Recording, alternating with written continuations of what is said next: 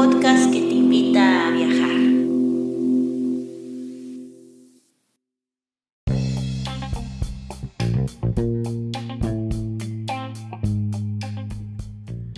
Si te gusta este podcast y vives en Noruega, no olvides hacer una donación al número VIPS 533604. Repito, 533604. Tus aportaciones ayudan mucho para continuar con este proyecto. Y si vives en otros países, puedes visitar la página de Amazon y comprar el libro Escritura Creativa, un manual práctico escrito por Guadalupe Ábalos y publicado por Norlis Publicaciones. Muchas gracias y disfruta del siguiente episodio.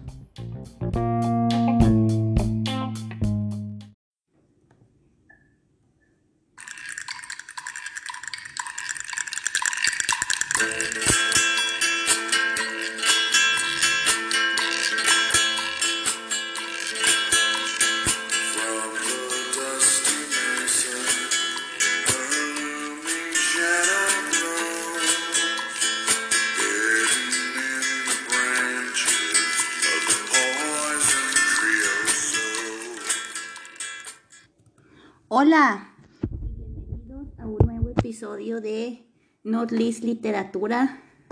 Estoy demasiado emocionada, pero bueno, muchas gracias. Antes que todo, muchas gracias por acompañarnos. Gracias a ti que nos das tu tiempo y que sintonizas este episodio número 17 ya. Y bueno, hoy les tengo un librazo y un autorazo eh, eh, les tengo a Ángel Valenzuela y que nos van a, que nos va a presentar su, su libro Hacia las luces del norte, una novela que a mí, pues a mí sí me gustó muchísimo, pero voy a tratar de ser así como que más objetiva y voy a tratar de comportarme como, como profesionista eh, la que hace la entrevista y no tanto como fan, pero... Ay, este, bienvenido Ángel. Eh, gracias Lupita, muchas gracias por invitarme. Eh, gracias a todos, a, a tu público que nos está escuchando también. Y pues esta novela que se llama Hacia las luces del norte, pues voy a presentar el tema, ¿no? Porque pues antes de empezar el episodio, ¿no? Y es una novela que se llama Hacia las luces del norte y si vamos a hablar de, de palabras clave, pues es este literatura gay, este es eh, Spanglish, es este road de viajes y también es como de crecimiento, son dos jóvenes que van a empezar la vida adulta y pues hay muchas preguntas, hay muchos eh, sentimientos, hay, pues sí, hay muchas así mm, dudas y miedos y emociones, ¿no? En eso de, que ya van a empezar su vida adulta y, y esta es una novela el norte de México, a lo mejor también es el sur de los Estados Unidos. Hay mucho rock and roll en esta novela también. Eh, mucha música, muchas referencias a la cultura y programas de televisión, Breaking Bad, a todos ustedes los que les gustó la, serie de Breaking Bad, hay muchas referencias eh, a esa, a esa serie que a mí también me súper encantó. Así que pues hay mucho, hay mucho de, de, de dónde, de, o sea, son muchos temas y, pues voy a, vamos a tratar de pasar un, un poquito por todos, ¿no?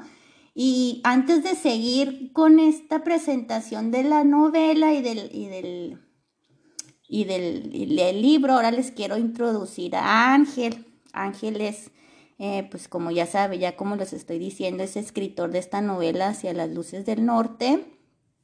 Y este tiene un máster en escritura creativa por medio de la uh, Universidad de Texas en El Paso, o sea, UTEP y este también se ha escrito muchas otras cosas y que no vamos a pasar el tema porque pues ya si no se nos va a hacer bien largo el episodio. Pero ha escrito, es traductor también, y pues ese siempre se ha dedicado a la labor creativa, ¿no? A, crear, al arte. Y pues muchas gracias Ángel, por acompañarnos.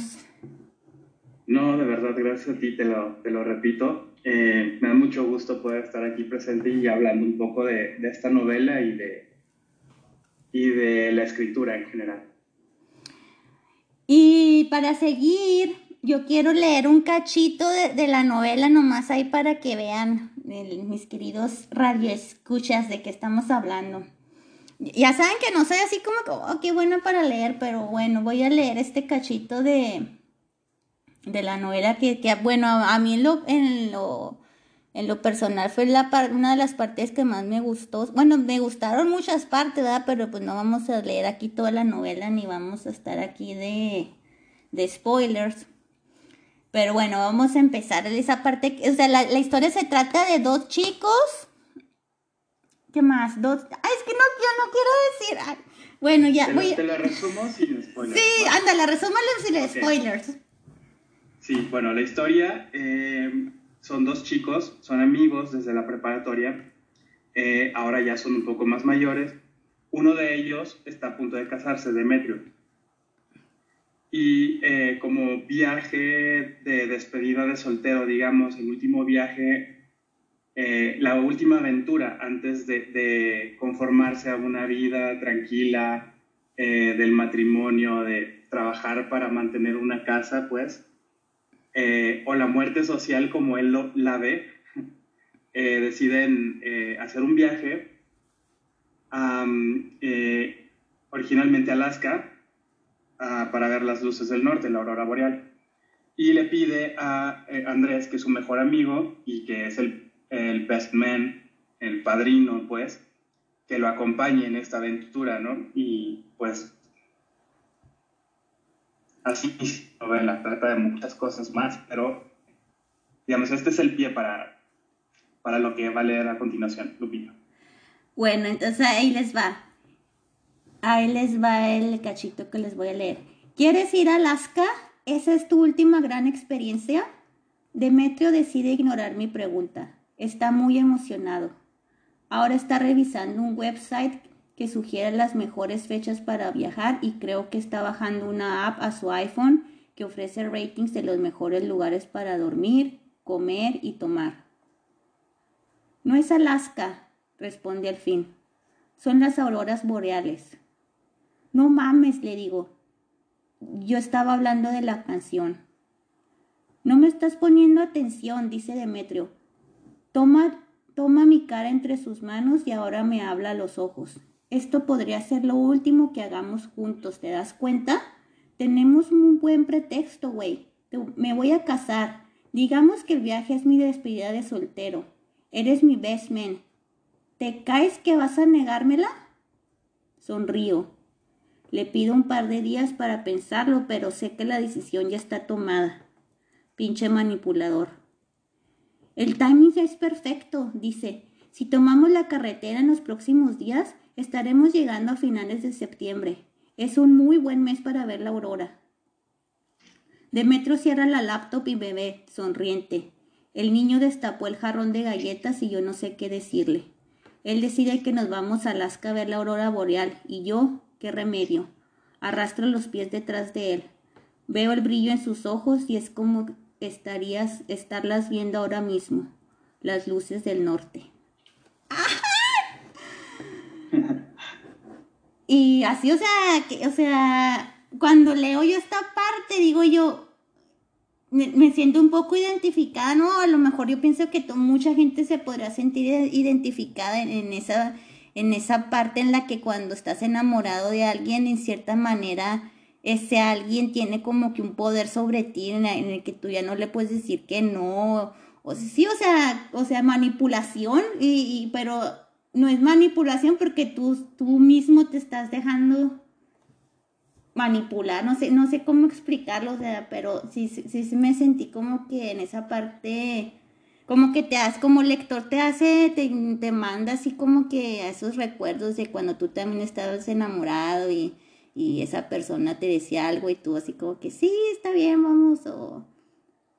no sé, cómo sí, que... que... tiene a lo mejor un poder que quizás ni siquiera eh, conoce, ¿no? Un poder que con solo verte, un gesto o algo te desarma por completo. o sea, que, que, que, a lo mejor esa persona no lo sabe, pero, pero, y tú a lo mejor tampoco, tú como persona enamorada tampoco lo sabes, pero de que existe ese, ese poder, existe, ¿no? Y, y otra cosa que también me llamó mucho la atención de esta partecita, o sea, y desde el principio de la novela, ¿no? O sea, el, el nombre de Demetrio, o sea, ¿cómo se te ocurrió?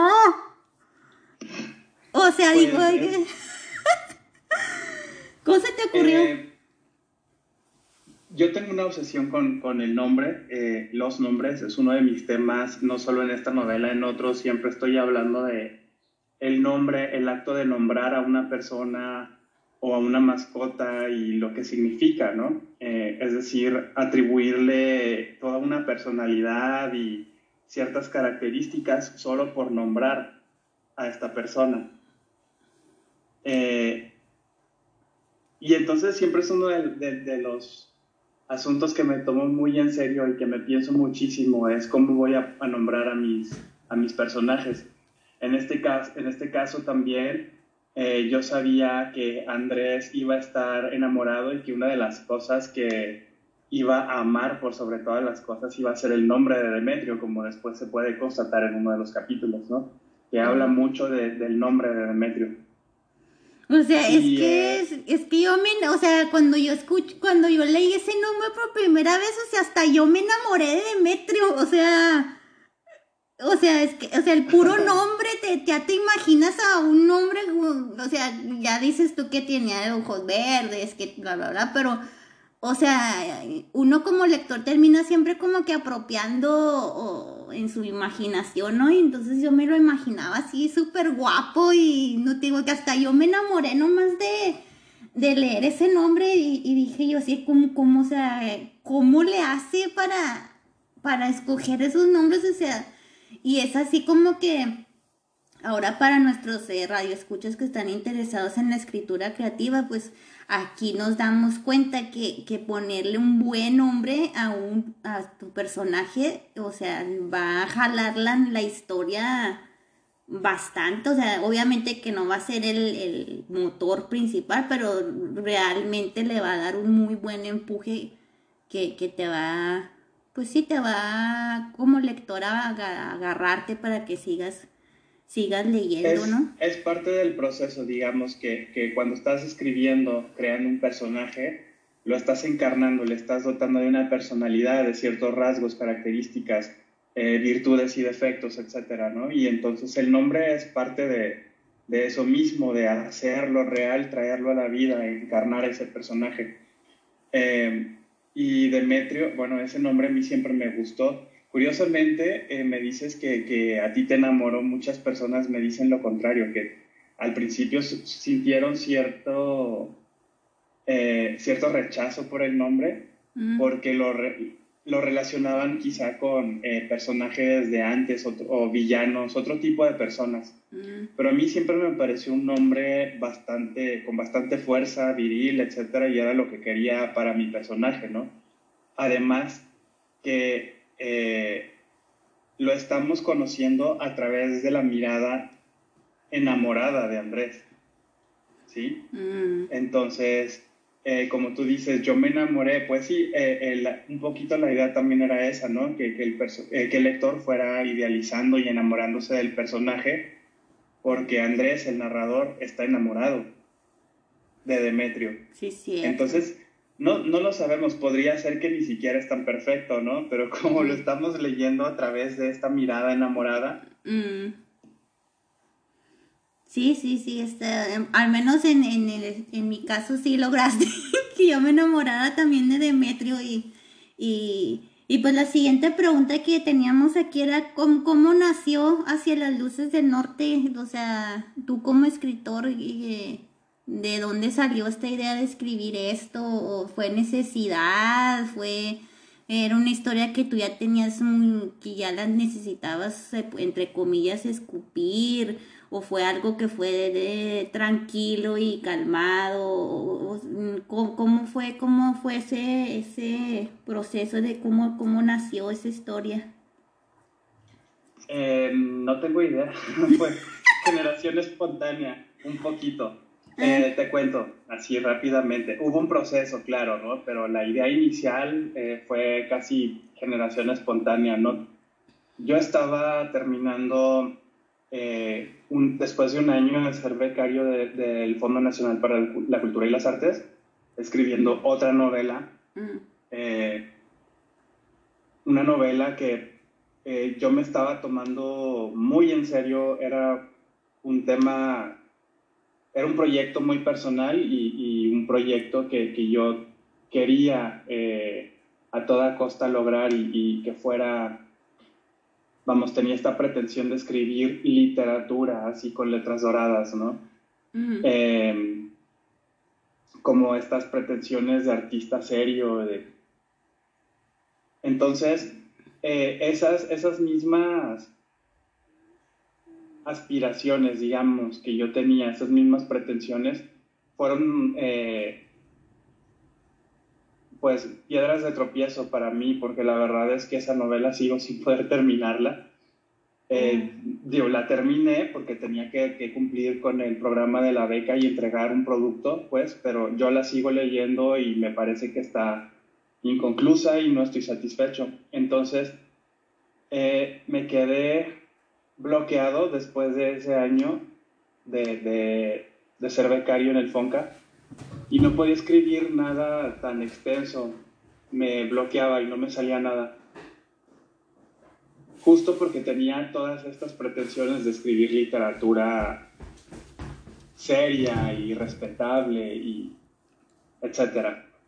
Entonces, de pronto un día, eh, ahora sí, para responder directamente cómo surge esta novela, yo estaba en este, en este bloqueo cuando una amiga, en ese entonces ella trabajaba en, un, en una plataforma para escritores y lectores, em, en la que, bueno, tú como lector podías entrar y acceder a cientos de libros de los que ellos tenían los derechos, pero también libros em, escritos y publicados en esa plataforma por los mismos usuarios, ¿no?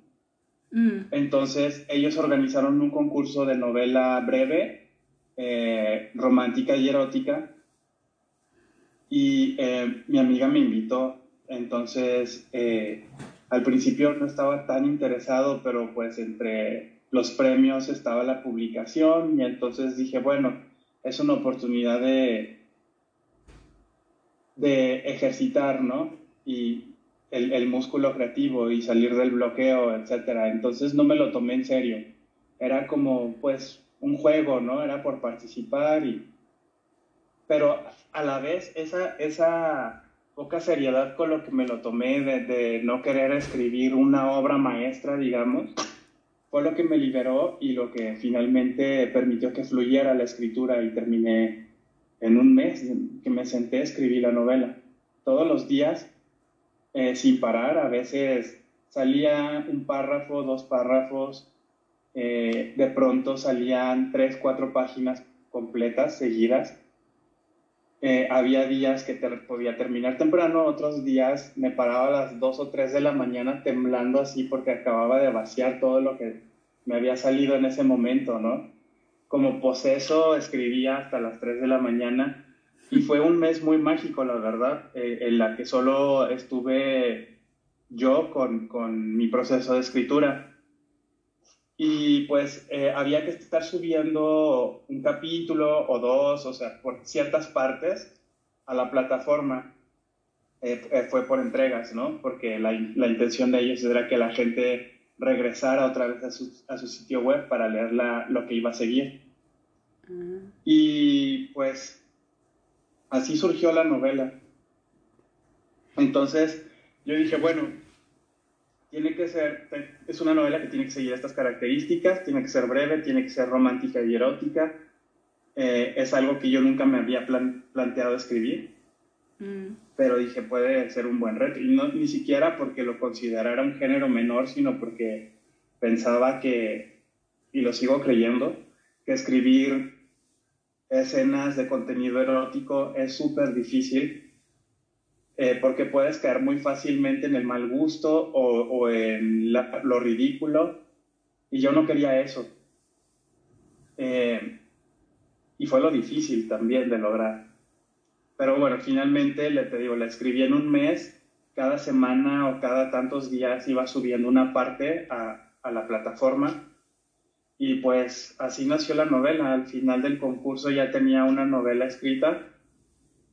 Eh, gané el concurso y pues después de, eso nada más fue trabajo de relectura y de eh, limpieza, digamos, de edición, yo mismo releer y ajustar algunas cositas que, que necesitaban más trabajo, limpieza, etcétera, hasta que ya llegó el momento de enviar a las editoriales, ¿no? Pero ese fue el surgimiento de la novela. Fue por eso te digo que fue casi como generación espontánea.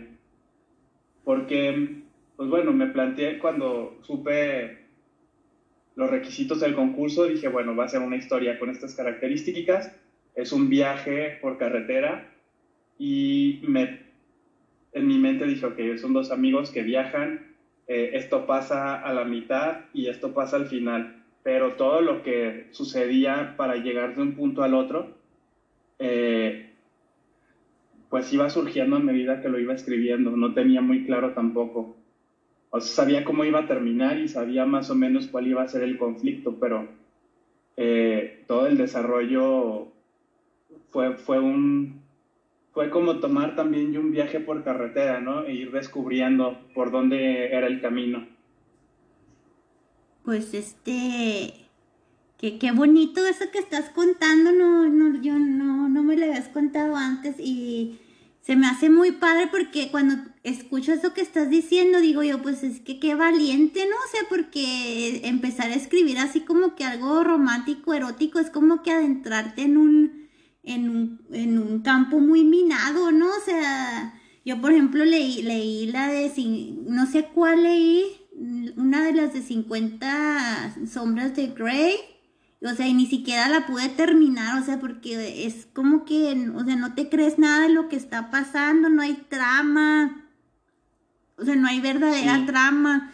Entonces, así como que, aunque esté muy bien escrita, no, no, no, no se puede catalogar como algo de calidad porque no hay, como que no está pasando algo realmente. Y, y también leí otra que se llamaba Maestra, que también es una, es una también una novela erótica que esa, esa sí me gustó un poquito más porque tenía como que más trama, pero al mismo, o sea, lo que sí digo yo que con este género sí es muy difícil pues, mantenerse como que en ese equilibrio, en, en lo, como tú dices, en no, caer en el ridículo, no caer, tienes que como que tener una trama detrás, tiene que pasar algo, tiene que, o sea, como que... Y tampoco quería caer en estas metáforas absurdas que dices, tampoco, tampoco es así, ¿no? O sea, eh, pues si vas a hablar de sexo, es sexo y tampoco tienes por qué romantizarlo o ponerle, buscar palabras y metáforas para referirte a ciertas partes del cuerpo, ¿no? Entonces dices, bueno, no quiero caer en, en lo grotesco ni en lo ridículo, pero tampoco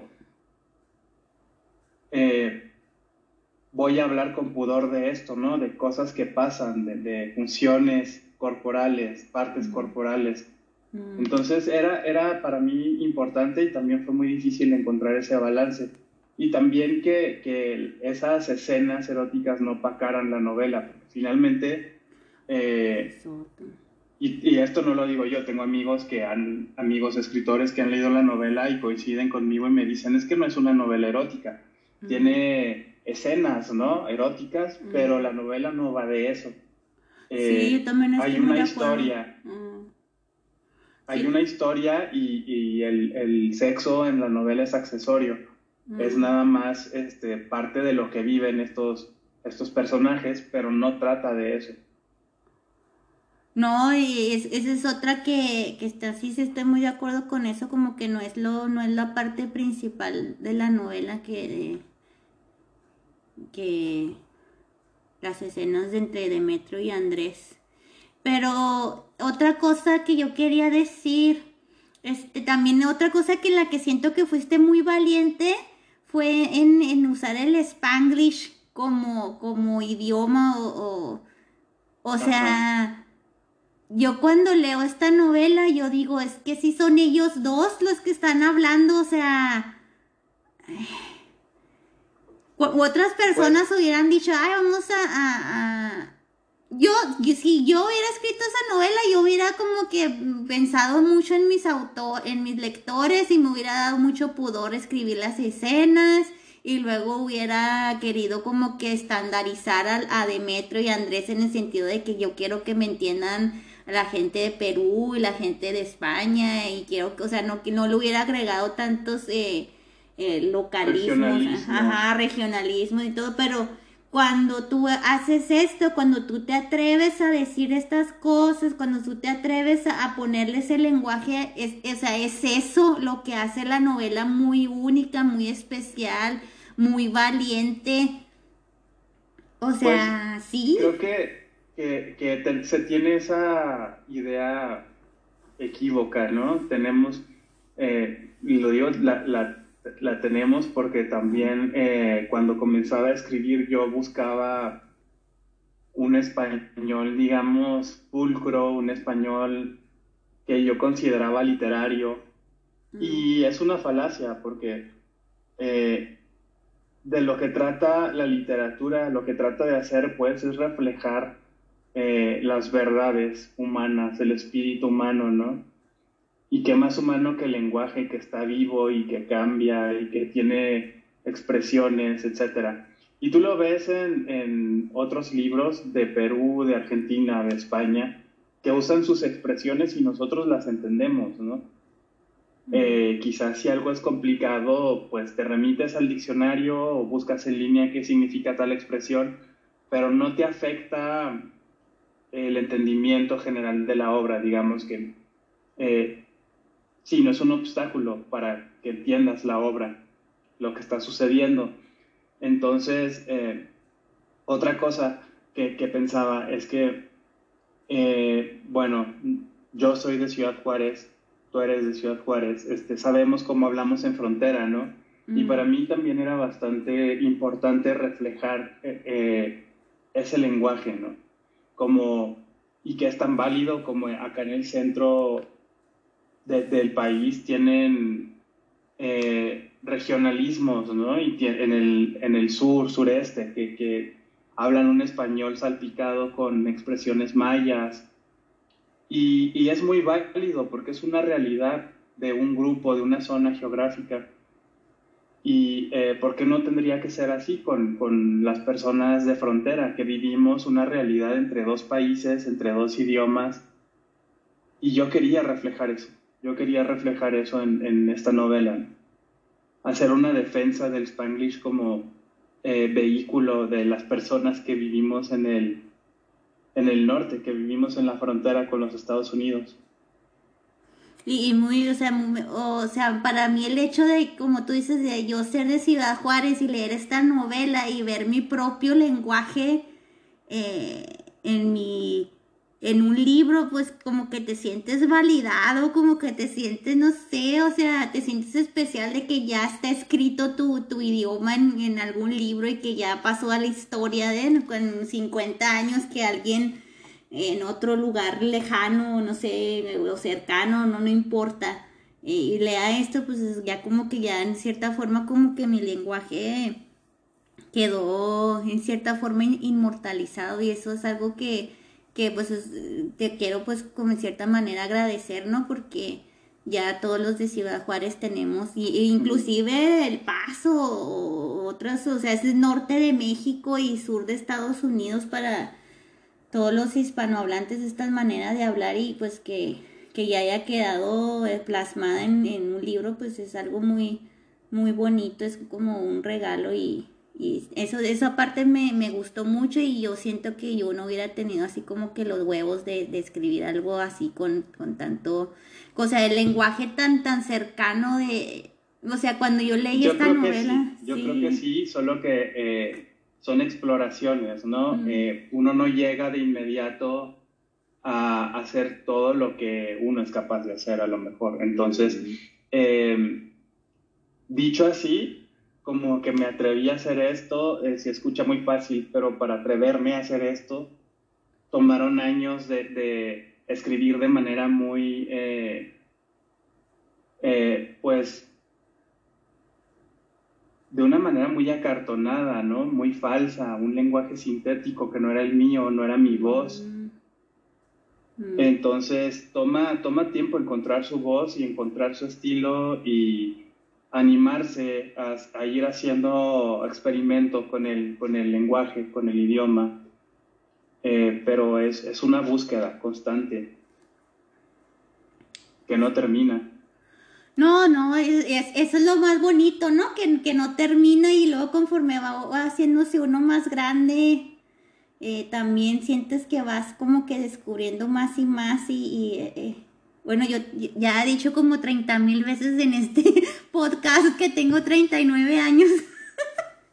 Pero eso es algo que le estaba contando precisamente una colega hace unos días que, que entre más madura me estoy haciendo como que más cosas me estoy dando cuenta de mí, de, de lo que me gusta, de lo que no me gusta, eh, de lo que opino, lo que no opino y y este, esa es otra cosa que, que allá, que ya nos estamos, ya con esto que estoy diciendo, ya nos estamos como que yendo muy rápido al siguiente tema, que es esto de la vida adulta, a la que Demetrio y Andrés le temen, o sea, ¿qué, qué rollo con eso? ¿Qué, o sea, ¿de dónde, ¿de dónde salió esta postura ante la vida?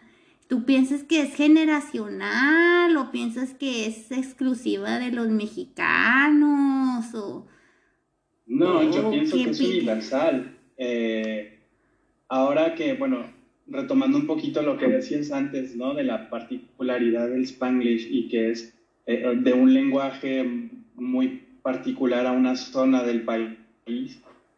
Eh, creo que lo y todo lo que nos permite hacer la libertad es justo como partir de lo local para hablar o de lo particular para hablar de lo universal.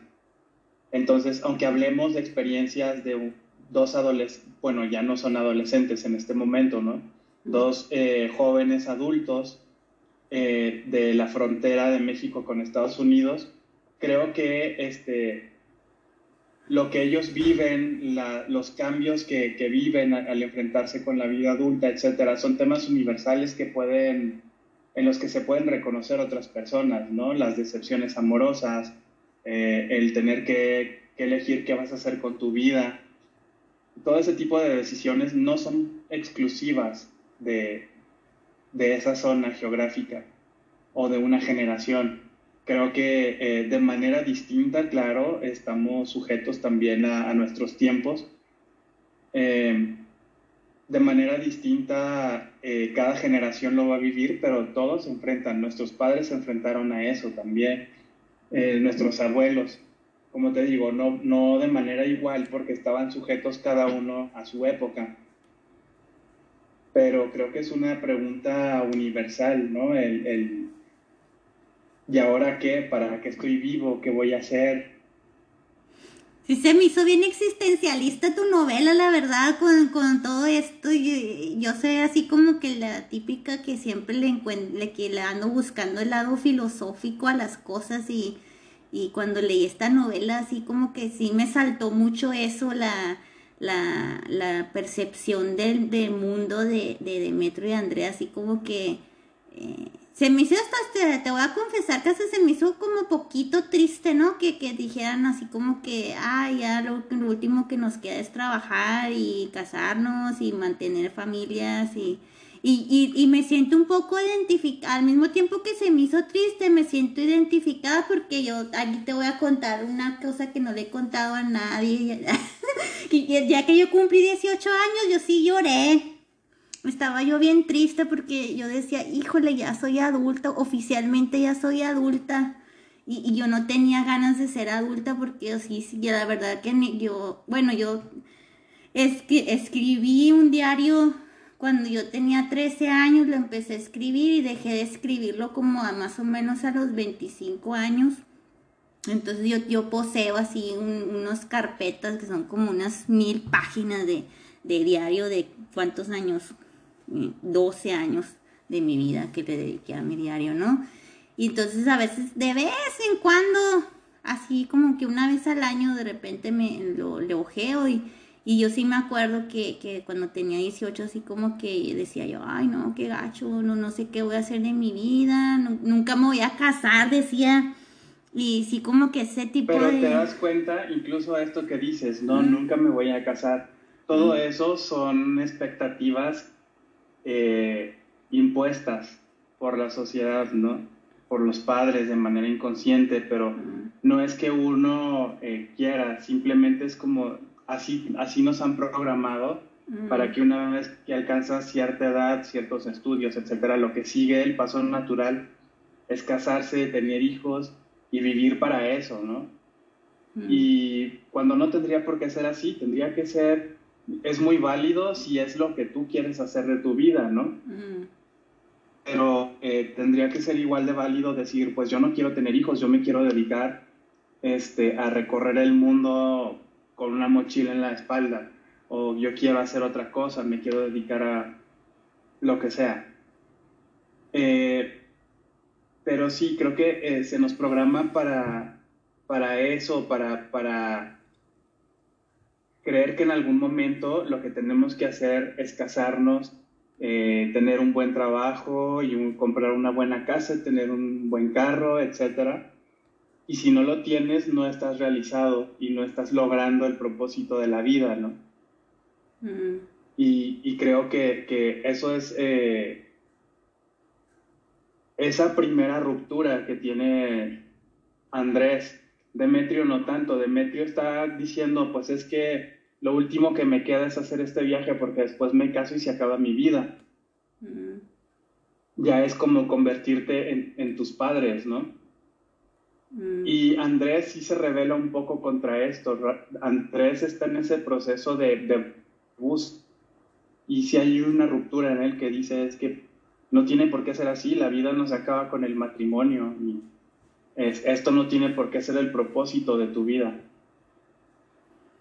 Y, este, y pues sí es muy interesante, ¿no? Porque, porque sí es cierto, todos tenemos como que esas expectativas que, que tienen hacia nosotros y, y también es muy característico de la edad, ¿no? Como que cuando, bueno, al menos yo en mi experiencia muy personal, como que siento como que ya entre más, más pasando el tiempo, como que menos te va importando lo que dice la gente, pero al menos cuando tienes la edad que tiene Demetrio y Andrés, pues como que a lo mejor luego también no se termina de cortar 100% ese cordón umbilical, porque pues al menos en nuestras culturas cuando tienes 20 años, 25 años todavía a lo mejor dependes un poco de tus padres, ¿no? Que si a lo mejor no, no necesariamente... es muy difícil, es muy difícil desaprender eh, todo lo que nos han enseñado nuestros padres, maestros, la sociedad en general, ¿no? Eh, y por eso es un proceso doloroso también, esa, porque estás rompiendo con esos esquemas, con eh, la idea que tienes del mundo para descubrir quién eres y qué quieres tú. Entonces, eh, no recuerdo ahora dónde lo leí, entonces no podría darte como la cita eh, exacta, precisa, mm. Pero recuerdo que leí hace tiempo una frase que, que, me marcó muchísimo, ¿no? Porque además me identifico y lo, lo creo totalmente, que decía que eh, en la búsqueda de uno mismo, o la búsqueda de uno mismo siempre es, es un proceso doloroso, que implica necesariamente el divorcio de los, de los padres, ¿no? Hay que divorciarse de los padres para poder describir, eh, perdón, descubrir quién es uno mismo.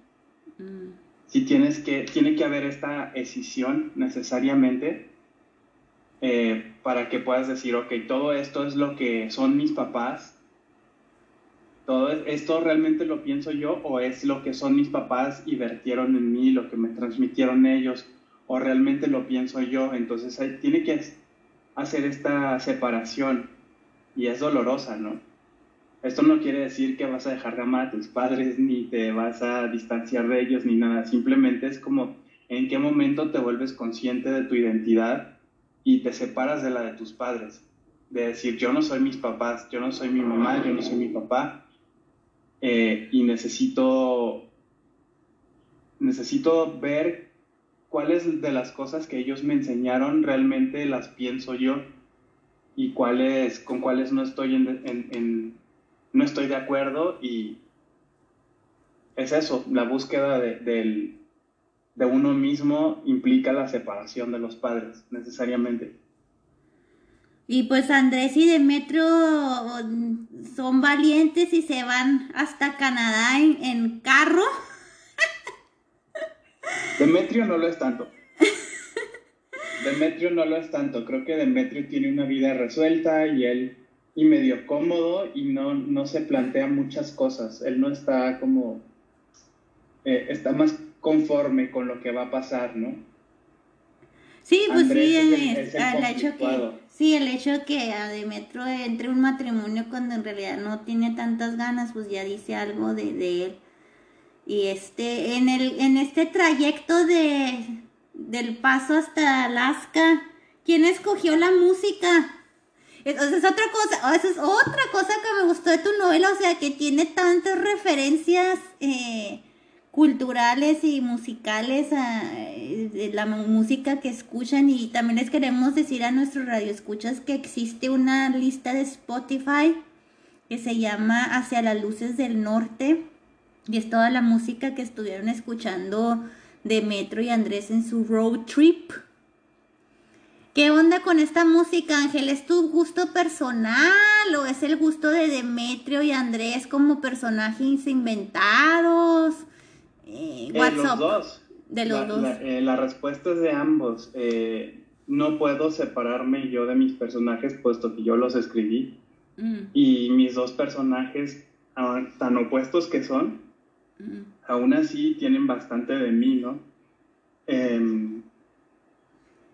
Entonces, eh, sí, la música, toda la, la, música que es música que a mí me gusta, sin pudor, o sea, desde la más eh, refinada hasta la más populachera, son, son gustos personales también, pero es, si me preguntas en, dentro de la ficción, ¿quién de los dos personajes escoge la música? Em, principalmente lo hace Andrés, pero después va permitiendo también que, que salga la música de manera aleatoria, ¿no? En algún momento. Mm. Y hay cosas, bueno, por ejemplo, hay una escena casi hasta el final, no vamos a revelar qué sucede, solamente dar el dato de que está Andrés en un bar y está en un bar donde están haciendo karaoke, ¿no? Y están cantando una canción de Shania Twain. Y mm. este, pues allí no tiene manera de escoger la música eh, de este Andrés. Allí es la música que está en el bar. Pero en ese sentido, pues yo la escogí. Yo decidí qué canción estaban cantando en el karaoke en ese momento, ¿no? Mm. Tenemos en, eh, Eric Clapton, los The Cardigans, este, David Bowie. Oh, David Bowie uno de los criterios eh, que tuve, eh, digamos, en la selección musical mientras iba escribiendo la novela, era, eh, digamos, la música que iba de alguna manera coincidiendo, matching, el paisaje. Ah, ok, ok. Entonces inician el road trip y empiezan con música así como este rock setentero, como no me acuerdo con qué canciones inicia, tipo Led Zeppelin. Por ahí hay de Led Zeppelin, me parece, ¿no? Sí, Led Zeppelin, Creedence Clearwater Revival. Creedence, Leonard Skinner, o sea, como canciones así del, del, sur, de, rock setentero y del sur de Estados Unidos como Creedence. Eh, ese tipo de música, así tipo Sweet Home Alabama, que yo veía idóneo para un road trip por carreteras por el sur de, Estados Unidos, ¿no? Y ya de ahí va, va modificándose conforme van subiendo eh, a otros estados que atraviesan Nuevo México y luego Colorado, y la música va cambiando también. Y también va cambiando conforme eh, las escenas, bueno, la, la, historia se va desenvolviendo, ¿no? Y digamos que hay como un mood de, de acuerdo a lo que va pasando en la trama. Sí, porque luego yo cuando vi esta lista dije, pues aquí casi no hay nada en español, pero ahora que me estás diciendo esto, pues claro que concuerdo porque pues están viajando por Estados Unidos y estás viendo las carreteras americanas, los trailers, los uh, Seven Elevens, los... Uh, del último sí, viaje. Ese pasaje superamericano. Superamericano, y o sea, pues obviamente que vas a escuchar música que concuerde. Yo el último road trip que hice más o menos así fue en el. Ah, en el 2018 que fui a, a México. Nos fuimos desde Los Ángeles hasta El Paso. Y siento que que pues sí, o sea, para los nuestros radioescuchos que no han viajado así en carretera por Estados Unidos, pues en, en, en, una forma no cambia el paisaje y en otra forma sí cambia, o sea, no cambia en el sentido de que todo es freeways, todos son anuncios, ¿de qué color son los anuncios en Estados Unidos? ¿Verdes o azules? Verdes o azules, los dos. Sí. Hay de los dos. Entonces los anuncios son iguales, las letras son iguales, por todos lados vas a ver McDonald's y vas a ver 7-Eleven. Eh, en cada parada hay un, 7-Eleven o un Shell o eh, siempre son como los mismos establecimientos, ¿no? Ajá. El, el Days Inn. Sí, el, el hotel, este, el motel, el Hotel 6. Ajá, ándale. O Motel 6, no me acuerdo el número, pero... Sí, sí, o sea, pero son los mismos establecimientos y el mismo tipo de caminos y los freeways y, como que es lo mismo y lo que va cambiando. Y en algún pues, momento lo, lo, mencionan también en la novela, ¿no? Que hay ciertos lugares, salvo algunas ciudades que tienen un espíritu y un, y un carácter muy, muy particular que los identifica. Eh, todo Estados Unidos es muy uniforme, entonces dicen en algún punto los personajes, esto podría ser Anywhere USA.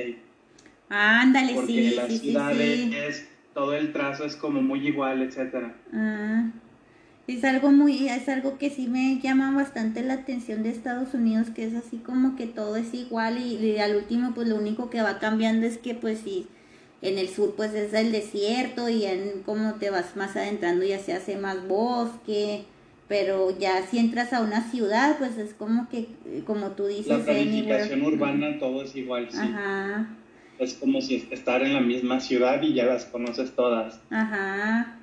Qué, qué, qué padre y, y, que te hayas este que hayas trae, tradu, te hayas traído de ese tipo de road eh, movie a, a, tu novela también es algo muy padre, especialmente en estos tiempos de pandemia, ¿no? Que no podemos viajar, pues hay que hay que viajar con un libro. sí. Sí, exacto. Y eso es algo muy interesante. Me preguntan siempre, por ejemplo, si este viaje, bueno, eh, la pregunta obligada que todo el mundo me hace siempre si es autobiográfico, si yo viví mm. esto, si yo hice este viaje. Mm.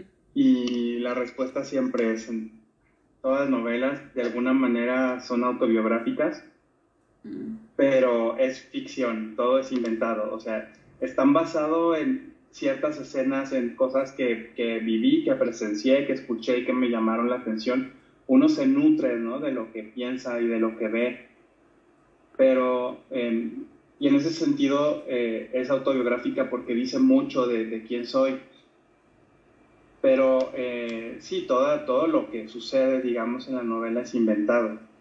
Y eh, el viaje, yo este viaje no lo hice, pero he hecho otros similares y conozco esas carreteras que menciono, al menos hasta Denver, ¿no? Y ya de Denver hacia el norte, eh, ya fue con ayuda de Google y de, este, pues sí, del Internet, buscando así imágenes y puntos de referencia para continuar como iba hasta ese momento, ¿no? Mm. Y muy este Muy válido, yo mente, yo ahora que estoy haciendo el podcast y estuve reseñando la novela de 2666 de Roberto Bolaño, que dice que se, que se basó mucho en Ciudad Juárez, pero él, él nunca estuvo en Ciudad Juárez, y entonces todo lo que escribe de, de Ciudad Juárez en la novela, que es mucho, era de que, de que él les preguntaba así amigos escritores y amigos en el ambiente literario de cómo, era la ciudad, que se la describieran. Entonces, a partir de esas descripciones orales, es como. la reconstruye. Ajá, y o sea, dices tú, wow, o sea, que, que este. Que fregoncísimo, o sea, porque yo hubiera pensado antes que para escribir de un lugar tienes que estar en ese lugar, pero no, no, no necesariamente. Y, es otra de las ideas equívocas que se mm. tienen, ¿no? De, la escritura, que es eh, escribe de lo que conoces. Mm. Entonces, pues imagínate, si la gente solo escribiera de lo, que conoce, eh, Julio Verne no hubiera escrito de estos viajes en submarino y estas novelas fantásticas, ¿no? Mm. Eh, o las futuristas, como no tendríamos manera de escribir. Yo creo que todo es válido, puedes hablar incluso de lo que no conoces. Y este, ya siguiendo, ya que siguiendo con esta entrevista, cuéntanos si estás trabajando en algo nuevo. Sí, siempre estoy trabajando en algo, aunque a veces eh, cambio de un proyecto a otro. Eh, por ejemplo, tengo un libro de cuentos inconcluso, ya lo había terminado, pero luego, pues como te hablábamos hace rato, uno evoluciona, sigue investigando, sigue explorando y evoluciona y entonces tuve que sacar algunos cuentos que sentí que ya no pertenecían a esa colección, entonces ahorita está incompleta ese, ese, ese libro de cuentos. Eh, pero eh, luego me doy mis, mis chances y regreso a él, ¿no? Para revisar y para escribir algo y espero que en algún momento muy pronto ese libro de cuentos esté terminado. Em, y también estoy trabajando en una novela, en esa estoy trabajando de manera más activa, digamos. Eh, es, es, una novela que, que, se desarrolla en la Ciudad de México Mm.